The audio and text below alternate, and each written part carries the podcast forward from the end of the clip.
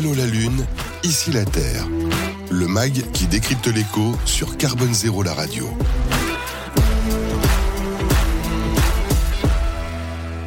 Et donc ce coup de projecteur sur la mobilité, il est avec Christophe Gay, donc co-directeur du forum euh, Vie Mobile. Et également, vous êtes co-auteur de l'ouvrage pour en finir avec la vitesse. C'est quand même plutôt intéressant. On rentre en slow mode, on va dire, avec vous pour bien parler français. Euh, donc euh, que vous avez coécrit avec Sylvie Landrière, c'est ça, et Vincent Kaufmann aux éditions de, de l'Aube. Voilà, exactement. Et donc vous êtes un think tank hein, de la mobilité avec des travaux qui portent justement sur les modes de vie, la manière dont les déplacements peuvent se structurer. Est-ce qu'on peut dire clairement qu'il y a quand même un, avant et un après Covid sur ce sujet de mobilité, Christophe Gué euh, bah, on peut dire que la Covid a été une expérience de prise de conscience du rôle central que joue la, la mobilité dans nos modes de vie. Ça, je pense que c'est difficile aujourd'hui de ne pas se rendre compte à quel point euh, on dépend de notre capacité à se déplacer euh, rapidement pour pouvoir déployer notre mode de vie habituellement, en tous les cas. Et donc, de ce point de vue-là, oui, je pense qu'il y, y, a un avant-après.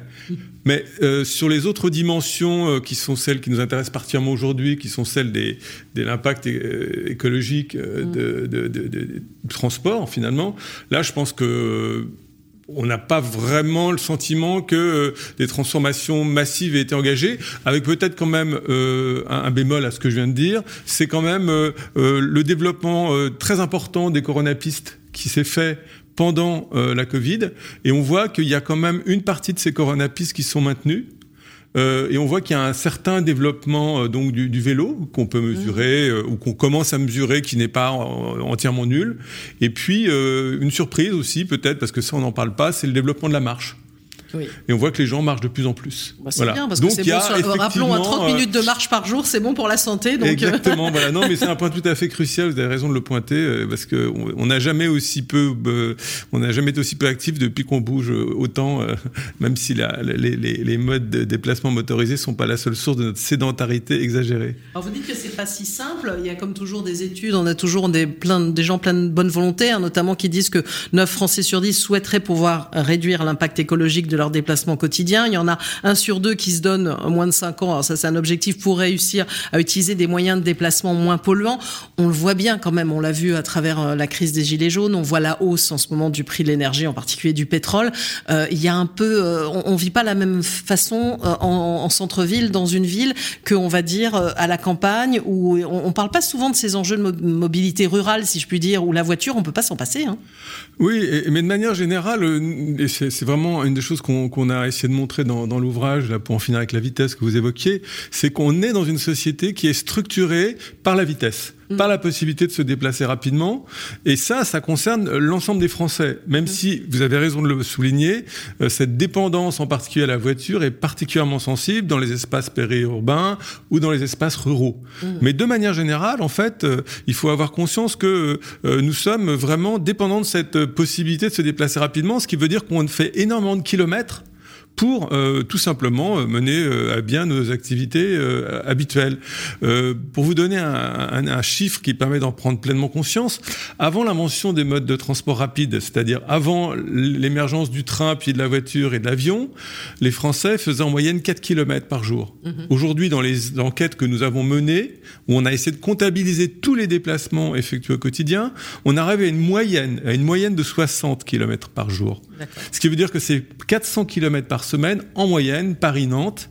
Et ça, euh, c'est quelque chose qui c'est considérable. On, on, le conçoit pas parce que quand on vit en, en centre-ville ou qu'on travaille en centre-ville ou on se dit ou on, on, je me je fais pas 60 km en une semaine. Non, mais en, en fait, nous c'est les chiffres qu'on a pu mettre en, valeur dans, dans, dans, notre recherche et enfin dans notre enquête en l'occurrence et euh, qui, qui comptabilisait tous les déplacements réguliers effectués sur une base de 15 jours et, euh, et qui prenait en compte, y compris dans ce cadre-là, les déplacements qui vont au-delà de 80 km euh, et qui prennent par ailleurs en compte compte tous les déplacements qui sont extrêmement souvent sous-estimés, qui sont les déplacements qui prennent place dans le cadre du travail. Mmh. Puisque une des choses qu'on a pu aussi montrer dans cette enquête, c'est que quand on pense mobilité liée au travail, ben, on pense euh, tout de suite euh, les, les commuters, ceux qui pendulent, ceux qui font d'aller-retour pour aller de leur domicile à leur travail. Mais en réalité, il y a 40% des Français qui sont mobiles dans le cadre de leur travail. Euh, que ce soit parce qu'ils ont un métier euh, lié euh, à un métier de mobilité, conducteur de train, d'avion, livreur, mais aussi parce qu'il y a des gens qui dans leur travail, les aides-soignantes, les infirmières libérales, les médecins de campagne, etc., etc., sont mobiles dans leur travail. Voilà. Donc, en fait, finalement, le télétravail, c'est un peu un mythe. En tout cas, ça, ça, tout le monde ne peut pas télétravailler. Alors, ce qui est certain, c'est que tout le monde ne peut pas travailler. Pour autant, nous si tout le monde peut travailler, c'est télétravailler. Tout le monde ne peut pas télétravailler, oui, tout à fait. Par contre, il faut quand même avoir conscience que nous, il nous semble quand même très intéressant de voir à quel point on a découvert euh, combien on pouvait beaucoup plus télétravailler qu'on ne le faisait avant la Covid. Mmh. D'ailleurs, c'est un point que j'ai pas souligné quand vous m'avez posé la question sur l'impact de la Covid. Ça, c'est un point de transformation qui nous paraît un vecteur d'émancipation vraiment intéressant, puisque euh, euh, en Ile-de-France, jusqu'à 60% des gens ont pu télétravailler, mmh. Plus de 30% en moyenne en France. Et surtout, ce qu'on constate, c'est que euh, euh, les gens qui peuvent télétravailler, euh, ils ont envie de continuer à le faire à raison de deux à trois jours par semaine, ce qui n'est pas actuellement encore, d'après ce qu'on voit dans les accords qui, qui, ont été passés entre les entreprises et les salariés, exactement le niveau auquel on arrive. Donc nous, il nous semble que c'est quelque chose de très intéressant parce que ça permet quand même, probablement, si on suit ce que nous dit l'ADEME, peut-être d'avoir un impact qui peut être relativement neutre en, carbone, même s'il faut faut pas espérer euh, grand-chose de ce côté-là. Mais par contre, ça permet quand même d'éviter du temps passé dans les déplacements, même s'il y a potentiellement des effets rebonds. Et puis c'est aussi quelque chose qui pourrait peut-être permettre de participer d'un nouvel aménagement du territoire, puisqu'on sait par exemple qu'en Ile-de-France, 50% des gens aspirent à quitter l'Île-de-France pour s'installer ailleurs. Et donc peut-être le télétravail, même si on ne le voit pas encore euh, dans les, dans les études, permettrait euh, d'aider à cette transformation. Voilà, donc il y a quand même des choses intéressantes à, à considérer. Alors, vous avez commencé à évoquer des pistes pour en finir avec la vitesse, justement. Ça serait quoi vos bonnes, euh, solutions? Ben Nous, il nous semble qu'aujourd'hui, on est face à, un impensé assez, assez, assez grave euh, en matière de, transport euh, et de mobilité dans les modes de vie. C'est que les pouvoirs publics, et c'est pas simplement une position française. Hein, on avait fait une grande enquête en 2015 qui cherchait en fait à regarder les politiques de transition mobilitaire dans, dans 15 pays à l'échelle nationale, régionale et locale, et on avait constaté comme en France aujourd'hui, que finalement le, premier paramètre sur lequel les pouvoirs publics pensent pour résoudre les problèmes d'émissions de gaz à effet de serre, c'est l'innovation technologique. Mmh. C'est euh, les carburants décarbonés, c'est le passage à l'électrique, éventuellement même la voiture autonome à terme. Euh, donc on est on est sur ce vecteur-là principal. Et, par ailleurs, n'importe quelle forme de voiture. en fait, en fait, c'est une sorte de continuation mm. euh, du système de mobilité dominant du passé, qui est effectivement celui de la voiture. Hein. 70% des kilomètres effectués en France le sont en voiture, mais simplement on pense une sorte de continuité par l'innovation technologique. Mm. Voilà. Donc ça, c'est vraiment euh, le principal vecteur. Le deuxième paramètre qui est quand même aussi tenté, c'est le transfert modal. C'est-à-dire le fait d'utiliser des modes décarbonés, de favoriser le partage de voitures. Mhm. Mais ce qui est complètement impensé, c'est l'évitement des déplacements. Et on sait que euh, certaines études anglaises le montrent. Si on veut vraiment réussir euh, la transition, euh, il y a 40 à 60% des kilomètres effectués en voiture qui doivent être faits autrement, transport mhm. public, ou évités.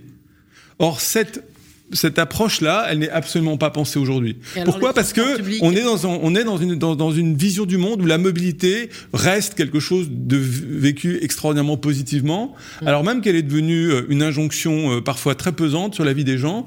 Nous, euh, quand on a mené notre enquête sur les aspirations des Français et pas simplement des Français, en fait, de six, des, des habitants de six pays industrialisés, on a découvert que 8 personnes sur 10 souhaitaient ralentir, c'est-à-dire reprendre le contrôle de leur mode de vie, et qu'ils voulaient vivre en plus grande proximité.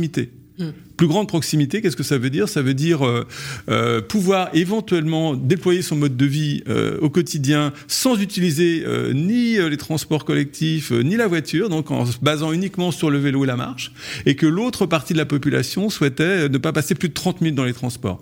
Donc on voit que là, sur cette question de l'évitement des déplacements, il y a une convergence objective entre les enjeux écologiques, atteindre les objectifs de décarbonation dans les temps voulus, hein, parce qu'on l'oublie souvent, mais on a, on a un calendrier à tenir parce que les, mmh. pendant ce temps, les, les émissions continuent de s'accumuler en atmosphère, et les aspirations, mmh. euh, en particulier celles des Français, à passer moins de temps à se déplacer. Voilà. Et donc, il nous semble que de ce point de vue-là, il y a un programme engagé en matière d'aménagement du territoire. Il y a un sacré travail à faire en termes de changement aussi de culturel, on va dire, sur cette approche-là. C'est hum. un changement euh, radical dans la façon dont on pense euh, ben, l'organisation de nos modes de vie, l'organisation des territoires, la répartition des activités sur le territoire, euh, et donc au final la manière dont on pourrait vivre différemment en ne faisant plus de la mobilité une variable d'ajustement de toutes les autres politiques, politiques du logement, les politiques économiques, les politiques de santé. En réalité, il faudrait penser ces questions de manière transversale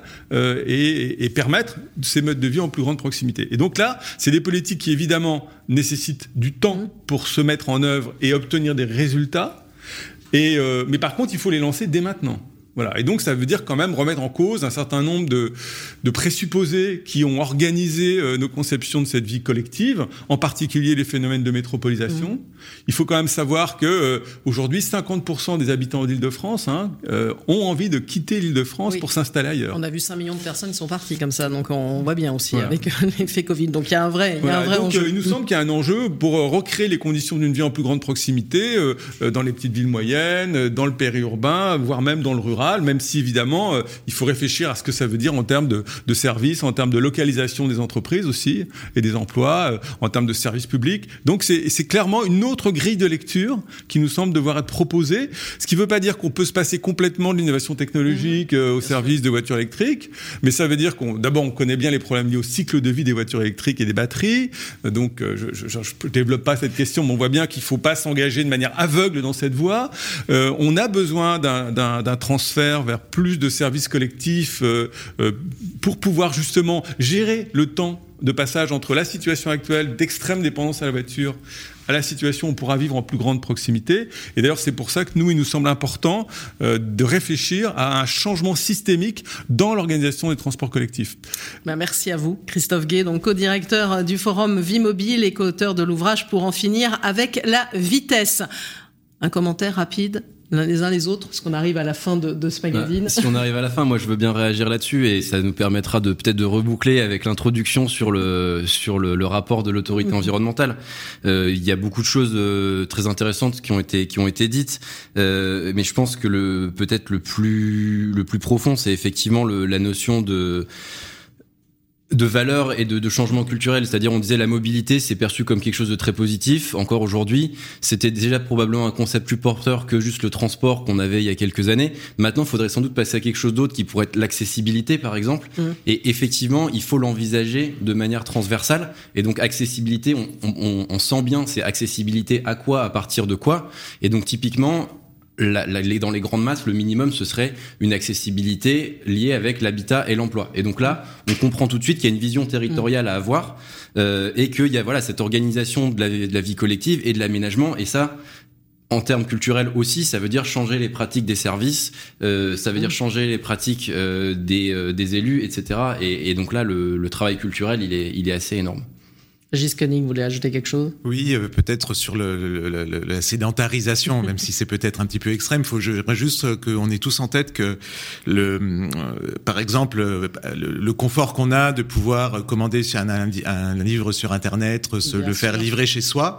Bon, ben nous, on reste chez nous, mais il y a des gens qui travaillent à l'entrepôt, il y a Avec des la, livreurs. d'avoir maintenant des services de livraison en 15 minutes, vous avez envie d'un truc, hop, vous l'avez.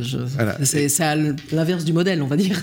exactement. Et donc, du coup, faut quand même qu'on qu'on fasse très attention à ça, c'est-à-dire que, ce, que cet accès au télétravail, par exemple chez nous, bah, il y mmh. avait du télétravail pour le siège, on a mmh. un accord de télétravail trois jours par semaine, mais néanmoins 95% de nos employés, ils sont dans les magasins et s'ils y sont pas, ils sont dans les entrepôts, c'est les techniciens qui interviennent à domicile. Donc en fait, il faut quand même avoir ce, cette notion-là euh, et je trouve que c'est intéressant de, bien réfléchir dans, son ensemble euh, et que peut-être que le, le confort qu'on a de pouvoir rester à la maison, peut-être qu'il vaut mieux aller euh, dans des magasins parfois. Allez, Marc Fratzel pour un dernier mot. Dans le même sens, euh, effectivement, il y a eu, euh, avec l'épidémie et la pandémie, cet énorme changement de mode de vie et de mode de vie en particulier professionnel.